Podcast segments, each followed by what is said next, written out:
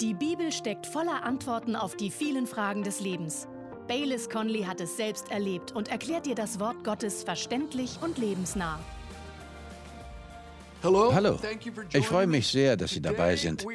Wir setzen heute das Thema fort, mit dem wir beim letzten Mal begonnen haben, über das Wiedergewinnen der geistlichen Schärfe. Wenn man geistlich an Schärfe verliert, passieren einige Dinge, die man recht deutlich erkennen kann. Und wir wollen darüber sprechen, wie man die geistliche Schärfe zurückerlangen kann. Sie werden nicht einen Moment davon verpassen wollen. Machen Sie sich also bereit. Hallo, ich bin Baylis Conley. Das Leben kann manchmal herausfordernd sein, aber ganz gleich, ob es um Finanzen geht, Beziehungen, Gesundheit oder einfach die Frage nach dem Platz im Leben. Eines steht fest, Gott sieht dich. Er liebt dich und was immer dich beschäftigt, er hat Antworten auf deine Fragen. Ich möchte Ihnen eine Geschichte vorlesen, die in 2. Könige 6 steht. Beim letzten Mal haben wir damit angefangen und darüber gesprochen, wie man seine geistliche Schärfe zurückgewinnt. Natürlich ist diese Geschichte nur im übertragenen Sinne für uns von Belang, aber sie steckt voller Einblicke und Gedanken. In 2. Könige 6, Verse 1 bis 7 heißt es, eines Tages sagten die Prophetenschüler zu Elisa, wie du siehst, ist der Ort, an dem wir uns mit dir treffen, nicht groß genug. Lass uns zum Jordan hinuntergehen, jeder soll einen Baumstamm nehmen, aus dem wir uns einen neuen Versammlungsort bauen können. Geht nur, sagte er. Bitte komm mit uns, bat einer. Gut, ich komme mit, sagte Elisa. Und er ging mit ihnen. Am Jordan angekommen, begannen sie, Bäume zu fällen. Und als einer von ihnen einen Baum fällte, fiel ihm das Eisen von seiner Axt ins Wasser. Ach mein Herr, rief er erschrocken, die Axt war nur geliehen. Wo ist sie hineingefallen? fragte Elisa. Als der Mann ihm die Stelle zeigte, schnitt er einen Stock ab und warf ihn dorthin. Da tauchte das Eisen auf und schwamm auf dem Wasser. Nimm es heraus, sagte Elisa, und er streckte die Hand aus und ergriff das Axteisen. Diese Prophetenschüler waren Teil einer Schule, die unter Samuel entstanden war. Er leitete verschiedene solcher Schulen an verschiedenen Orten. Dann wurde Elia der Leiter. Diese Männer wurden für den Dienst ausgebildet. Sie lernten die Geschichte Gottes und die Wege des Geistes Gottes kennen. Nun war Elisa der Leiter der Prophetenschule. Offenbar war diese Schule unter seiner Leitung so erfolgreich, dass sie sie erweitern mussten.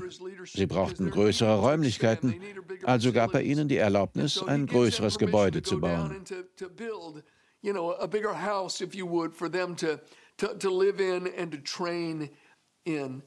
Einer der Männer verlor beim Fällen der Bäume seine geistliche Schärfe.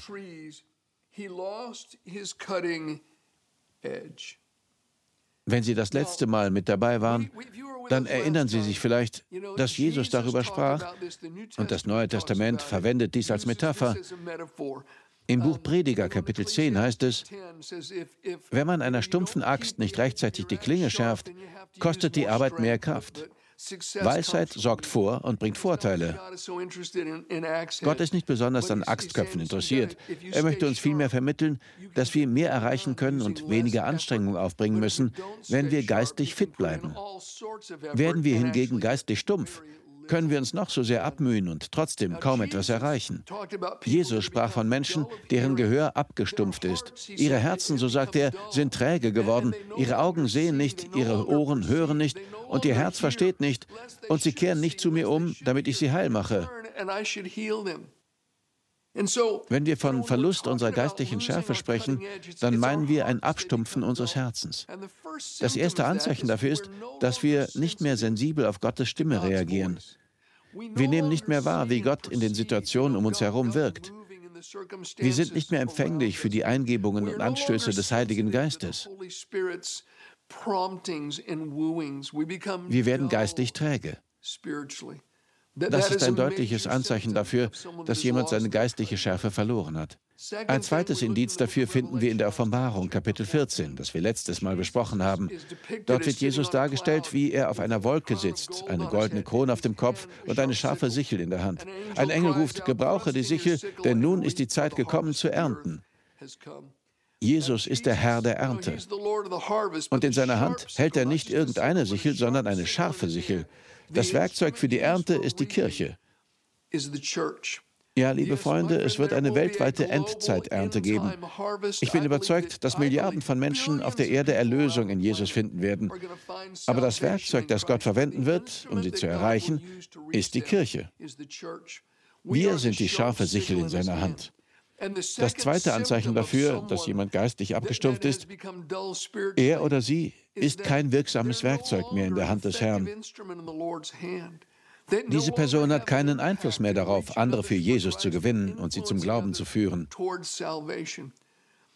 Vielleicht trifft das auf Sie zu.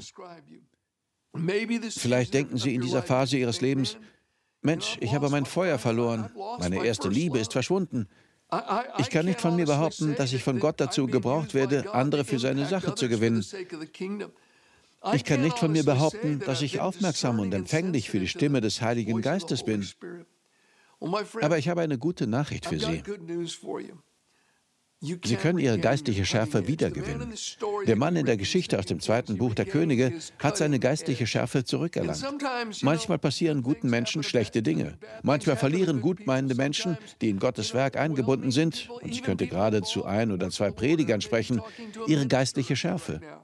Dieser Mann, einer der Prophetenschüler, arbeitete mit göttlicher Zustimmung. Er war im Willen Gottes und aktiv im Dienst tätig und dennoch verlor er seine geistliche Schärfe. Man kann Prediger sein, man kann Leiter von Pastoren sein und trotzdem seine geistliche Schärfe verlieren. Ich weiß, es gibt Prediger, die seit Jahren keinen neuen Gedanken mehr hatten und ihrer Gemeinde nur noch Aufgewärmtes servieren. Wie ich das letzte Mal gesagt habe, es ist wie das Sonntagsessen am Nachmittag, nichts als Reste und nicht mehr warm. Gott möchte aber, dass sie ihre geistliche Schärfe zurückgewinnen. Wir haben beim letzten Mal festgestellt, wenn sie ihre geistliche Schärfe verlieren, schieben sie die Schuld nicht auf andere. Der Mann, der seine geistliche Schärfe verloren hatte, hatte die Axt nur geliehen. Er hätte sagen können, es ist die Schuld desjenigen, von dem ich sie geliehen habe, weil der Axtkopf nicht fest genug saß. Nein, Sobald der Axtkopf in seiner Hand war, war es seine Verantwortung. Ich habe in meinem Leben viel Holz gehackt. Ich besitze noch immer einige Äxte und bevor man anfängt, stellt man sicher, dass der Axtkopf fest sitzt.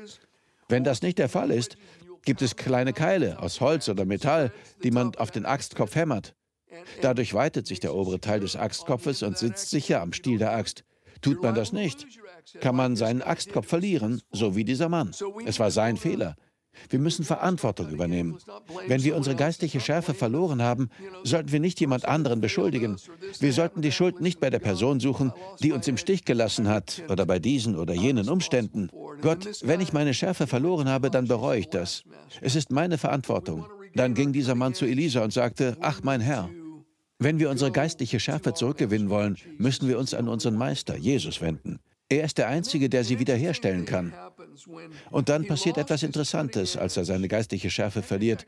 Aber lassen Sie mich kurz einen Schritt zurückgehen, weil ich einen wichtigen Punkt machen möchte. Manchmal schauen wir auf Menschen anstatt auf den Herrn selbst, um Wiederherstellung und Antworten zu bekommen. Gott kann Menschen gebrauchen, das tut er sicherlich, aber unser Vertrauen muss einzig und allein auf ihm ruhen. Wenn Sie Ihre geistliche Schärfe verloren haben, kann Gott jemanden bitten, Ihnen zu helfen. Im Buch der Sprüche heißt es, Eisen schärft Eisen, ebenso schärft ein Mensch einen anderen. Obwohl Gott unsere Freunde und andere Menschen gebraucht, sollten wir unseren Blick über das von ihm benutzte Werkzeug hinaus auf den richten, der dieses Werkzeug hält. Und das ist der Herr selbst. Ich denke da an ein älteres Geschwisterpaar, das zu mir kam. Ich hatte damals vor gut 42 Jahren eine Veranstaltung in Yucaipa, Kalifornien. Sie waren beide in ihren 80ern und suchten nach der Taufe im Heiligen Geist. Ich lud Menschen ein, die den Wunsch hatten, im Geist getauft zu werden. Sie kamen nach vorne. Ich legte ihnen die Hände auf und sie wurden mit dem Heiligen Geist erfüllt und begannen in Zungen zu reden. Dieses ältere Geschwisterpaar, der Bruder sagte mir, weißt du, meine Schwester und ich, wir sind seit 40 Jahren auf der Suche nach der Taufe im Heiligen Geist. Er fuhr fort, wir waren bei der Veranstaltung von Catherine Kuhlman, aber dort fanden wir sie nicht. Dann suchten wir Oral Roberts auf, aber auch bei ihm war es nicht zu finden. Und so erging es uns bei diesem und jenem. Sie nannten noch zwei oder drei weitere namhafte Prediger ihrer Zeit, aber wir fanden es einfach nicht. Dann hörten wir von dieser Veranstaltung hier und dachten, vielleicht hast du, was wir suchen. Da musste ich sie unterbrechen und erklären, also ganz von vorn, ich habe es nicht. Der Grund, warum ihr es nicht bekommen habt, liegt darin, dass ihr Catherine Kuhlman im Blick hattet, dass ihr auf Oral Roberts geschaut habt. Ihr habt auf Pastor so und so und diesen und jenen Evangelisten gesetzt. Ihr müsst aber auf Jesus schauen. Nur Jesus ist der Täufer im Heiligen Geist. Johannes der Täufer sagte, siehe das Lamm Gottes, das die Sünde der Welt hinwegnimmt, und er wird euch im Heiligen Geist taufen. Ich betonte, ihr müsst eure Augen auf Jesus richten. Schaut nicht auf mich, schaut auf ihn. Und das taten sie. Ich sprach mit ihnen ein einfaches Gebet und nach 40 Jahren des Suchens wurden sie endlich erfüllt vom Heiligen Geist, sprachen in Zungen. Hier ist der entscheidende Punkt. Wenn Sie Ihre geistliche Schärfe verloren haben, müssen Sie sich an Jesus wenden. Nur er hat die Antwort für Sie. Dann stellte der Mann Gottes eine tiefgreifende Frage. Wo ist es passiert? Wo hast du deine geistliche Schärfe verloren? Es heißt, er zeigte ihm die Stelle. Ich erinnere mich an eine Angeltour mit einem Freund in Missouri. Wir waren in einem kleinen Boot auf einem See, nahe dem Ufer. Ein Freund hatte mir ein nagelneues Messer geschenkt. Ich zog es heraus, um etwas damit zu machen. Ich war ein wenig abgelenkt, etwas ungeschickt und ließ dieses wunderschöne neue Messer ins Wasser fallen. Das Wasser war zu tief und zu trübe, um es zu finden. Obwohl viele Jahre verstrichen sind, könnte ich sie noch heute zu diesem See, zu jener Stelle bringen. Ich könnte am Ufer stehen und sagen, schauen Sie genau dorthin. Dort habe ich meine Schärfe verloren. Also die Frage, wo ist es passiert? Und das heißt, er zeigte ihm die Stelle. Wenn Sie Ihre Schärfe verloren haben, könnten Sie wahrscheinlich genau den Ort benennen.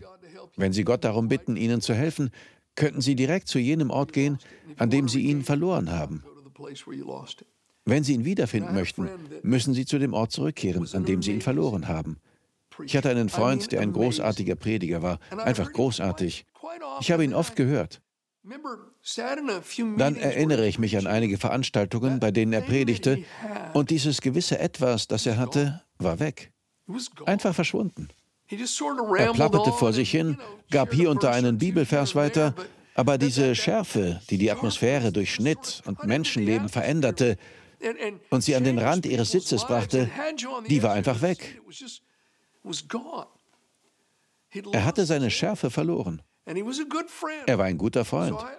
Also habe ich mich danach mit ihm getroffen und gesagt, ich rede jetzt als Freund zu dir. Ich sagte, früher, als du gepredigt hast, da war da einfach etwas, die Atmosphäre war greifbar. Du hast Aha-Erlebnisse in den Zuhörern erzeugt. Es scheint mir, dass die letzten Male, als ich dich predigen hörte, dieses gewisse Etwas, dieser X-Faktor fehlte. Diese Salbung des Geistes, sie war nicht da. Er senkte den Kopf und sagte, Bayless, du hast recht. Du hast absolut recht. Ich sagte, ich werde beten. Er ging seinen Weg. Eine Weile sah ich ihn nicht. Ein paar Tage später kontaktierte er mich. Er sagte, Bayless, danke, dass du mit mir gesprochen hast. Er sagte, ich wusste schon eine Weile, dass ich nicht in Form war. Im Grunde hatte ich meine Schärfe verloren. Er sagte, ich habe darüber gebetet und Gott hat es mir gezeigt. Er erwähnte ein Paar in der Kirche, das ich nur flüchtig kannte. Er sagte, sie waren schon eine Weile in der Kirche und ich hatte ihm eine Führungsposition gegeben. Hinter meinem Rücken begann er, Leute abzuwerben.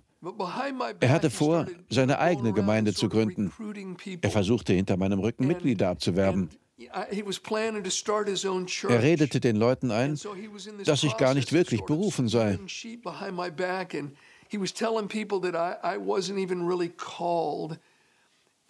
Dann machte er öffentliche Äußerungen, die mich zutiefst verletzten.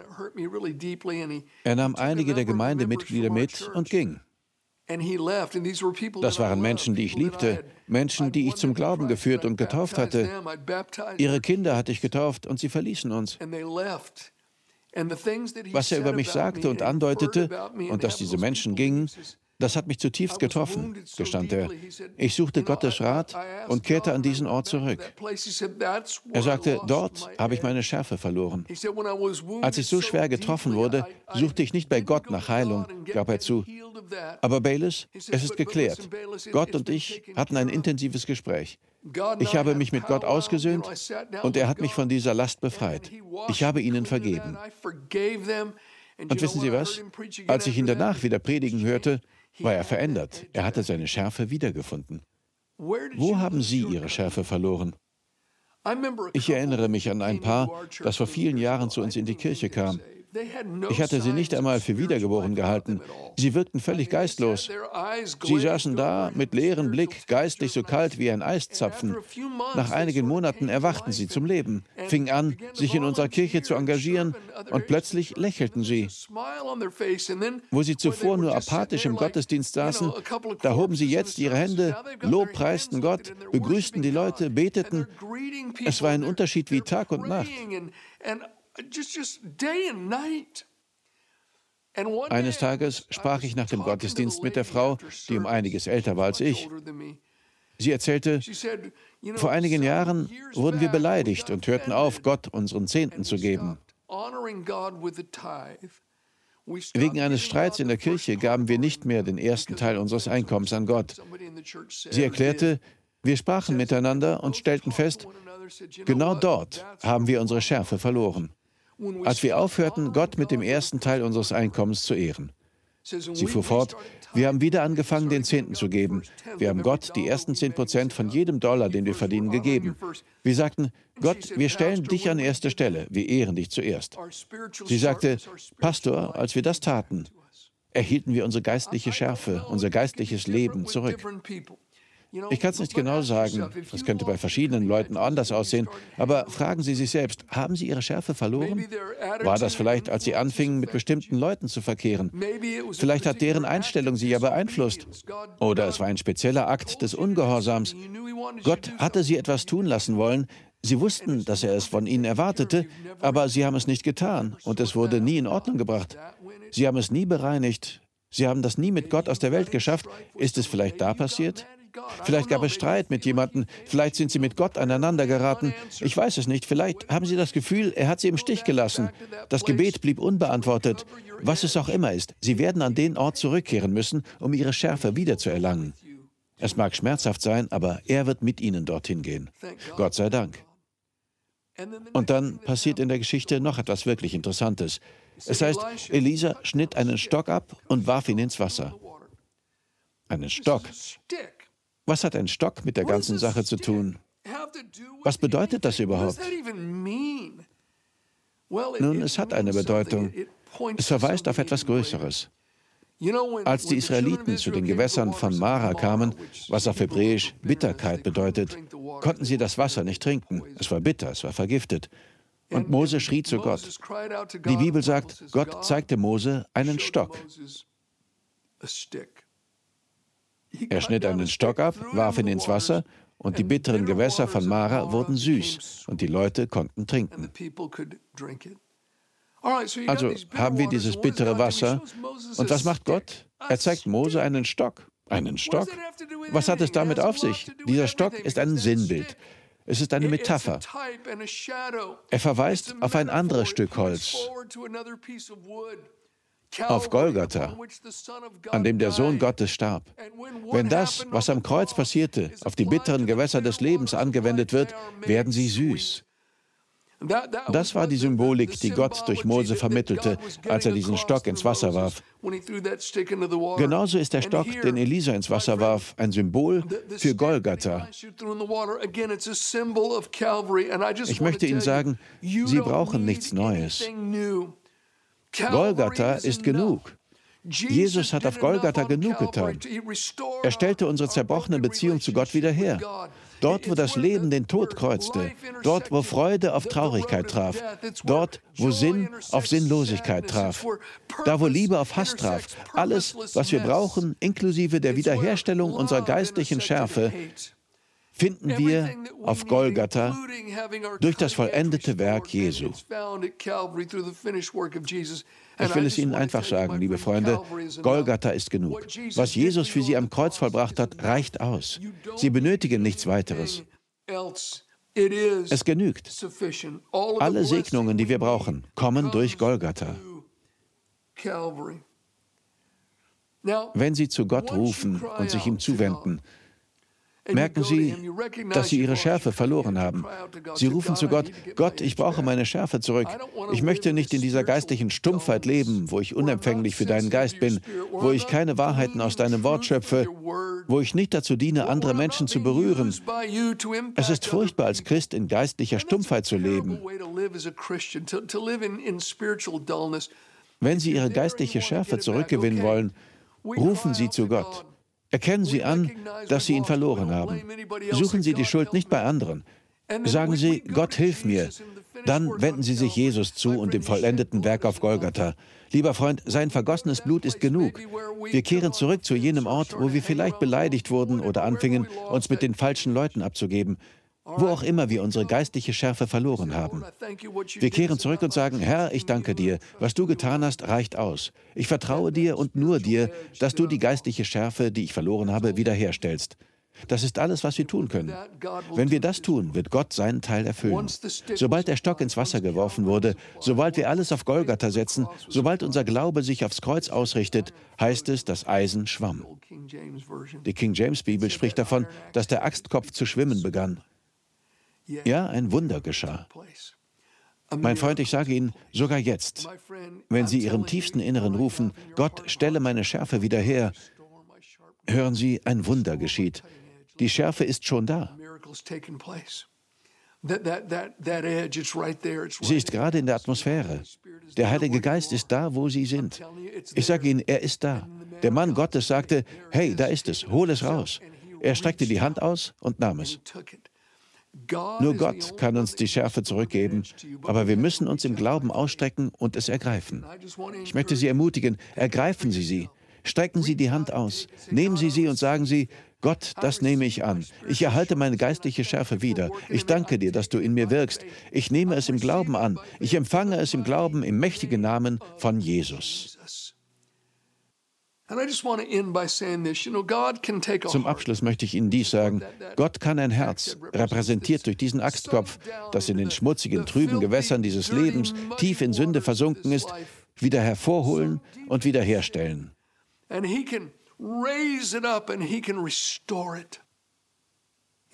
Gott verspricht uns, das abgestumpfte Herz zu nehmen und uns ein neues Herz zu geben. Er gibt uns ein lebendiges Herz, er legt ein neues Herz und einen neuen Geist in uns hinein. Wenn Sie mir gerade zuschauen und Jesus noch nicht Ihr Leben anvertraut haben, dann ist es kein Zufall, dass Sie nicht weggesäppt oder mich abgeschaltet haben. Gott streckt seine Hand nach Ihnen aus. Er möchte Ihnen ein neues Leben schenken. Der Sohn Gottes ist Wirklichkeit. Er hat gelebt, Wunder vollbracht. Er hat Tote auferweckt, Aussätzige geheilt. Er lehrte wie niemand zuvor. Er zeigte den Menschen, wie Gott ist, nicht fern, distanziert, gleichgültig oder kalt, sondern nah. Er war einfühlsam, er war ein liebevoller Vater. Dann wurde Jesus von bösen, neidischen Händen gefasst, einem Scheinprozess unterzogen, gnadenlos verprügelt und gekreuzigt. Dort am Kreuz, an diesem Stück Holz, traf die gerechte Strafe Gottes für die Sünden der Welt auf Jesus. Er wurde unser Stellvertreter. Er starb für uns. Er starb für sie. Er trug die Strafe für ihre Sünde. Er wurde von Gott getrennt. Er rief, mein Gott, mein Gott, warum hast du mich verlassen? Er wurde verlassen, damit sie aufgenommen werden können. Er zahlte den ultimativen Preis auf Golgatha. Nach drei Tagen und Nächten, als Gottes ewige Gerechtigkeitsforderungen erfüllt waren, hat der Heilige Geist eingegriffen und Jesus von den Toten erweckt. Die Bibel versichert, jetzt steht der Weg in eine Beziehung mit Gott offen. Jesus sagte, ich bin der Weg, die Wahrheit und das Leben. Niemand kommt zum Vater außer durch mich. In der Bibel steht, wenn du mit deinem Mund bekennst, dass Jesus der Herr ist, und wenn du in deinem Herzen glaubst, dass Gott ihn von den Toten auferweckt hat, wirst du gerettet werden. Gerettet sein bedeutet hier eine Gottesbeziehung einzugehen. Gott reinigt sie, er verändert sie von innen heraus. Er gibt ihnen ein neues Herz. Er legt einen neuen Geist in sie hinein und sie werden sein Kind. Liebe Freunde, das ist nicht wie ein Neujahrsvorsatz, den Sie fassen und sagen, okay, nächstes Jahr mache ich es besser. Nein, das ist eine tiefgreifende innere Herzensveränderung, die eine äußere Veränderung der Lebensrichtung zur Folge hat. Rufen Sie Jesus an. Beten Sie jetzt gerade mit mir. Verbinden Sie Ihr Herz mit diesen Worten. Sagen Sie, lieber Jesus, sprechen Sie es laut aus, wo immer Sie sind. Lieber Jesus, ich komme jetzt zu dir. Sagen Sie es ruhig. Ich komme zu dir, Jesus. Ich glaube, dass du für mich am Kreuz gestorben bist. Ich glaube, dass du für mich dein Blut vergossen hast, dein Leben gegeben hast. Ich glaube, dass du von den Toten auferstanden bist. Ich vertraue auf dich, Jesus. Ich bitte dich, mein Herr und mein Retter zu sein. Nennen Sie ihn Herr. Jesus, du bist mein Herr. Wasche mich rein. Gib mir einen Neustart. Ich bete in deinem Namen. Amen. Amen. Amen. Es würde uns sehr freuen, von Ihnen zu hören. Wenn Sie uns regelmäßig zusehen, wenn die Sendungen für Sie ein Segen sind, lassen Sie es uns bitte wissen. Und vielleicht möchten Sie uns dabei helfen, dass wir anderen helfen können. Bis zum nächsten Mal bete ich, dass Gott Ihre geistliche Schärfe erhalten und Sie reich segnen möge. Wir danken dir fürs Zuhören. Weitere Predigten sowie eine tägliche Andacht von Baylis findest du kostenlos auf baylis-conley.de. Gott segne dich.